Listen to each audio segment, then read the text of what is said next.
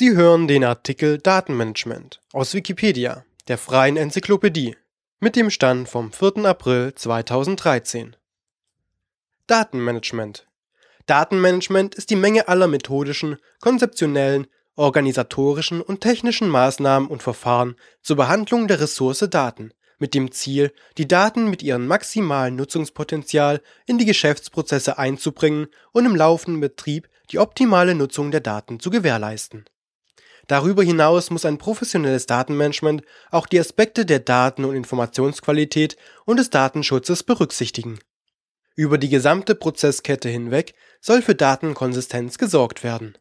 Angefangen von der Geschäftserfassung über die Bestandsführungssysteme, das Controlling, das Risikocontrolling bis hin zur Bilanz ist dabei eine komplexe Prozesskette zu berücksichtigen, die viele Bereiche eines Unternehmens betrifft die Datenqualität spielt dabei in jedem einzelnen Prozessschritt eine entscheidende Rolle.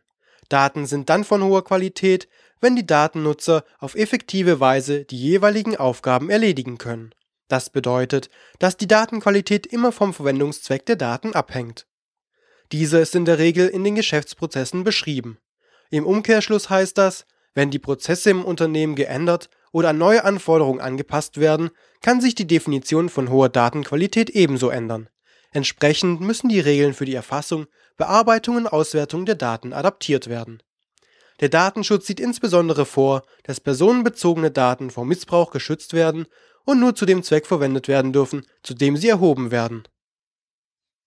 Sie hörten den Artikel Datenmanagement, gesprochen am 30. Mai 2013 von Mark Kohaupt mit dem Benutzernamen DebugLevel. Der Artikel findet sich unter de.wikipedia.org/wiki/datenmanagement. Eine Versionsgeschichte mit den Autoren findet sich dort unter dem Link Versionsgeschichte.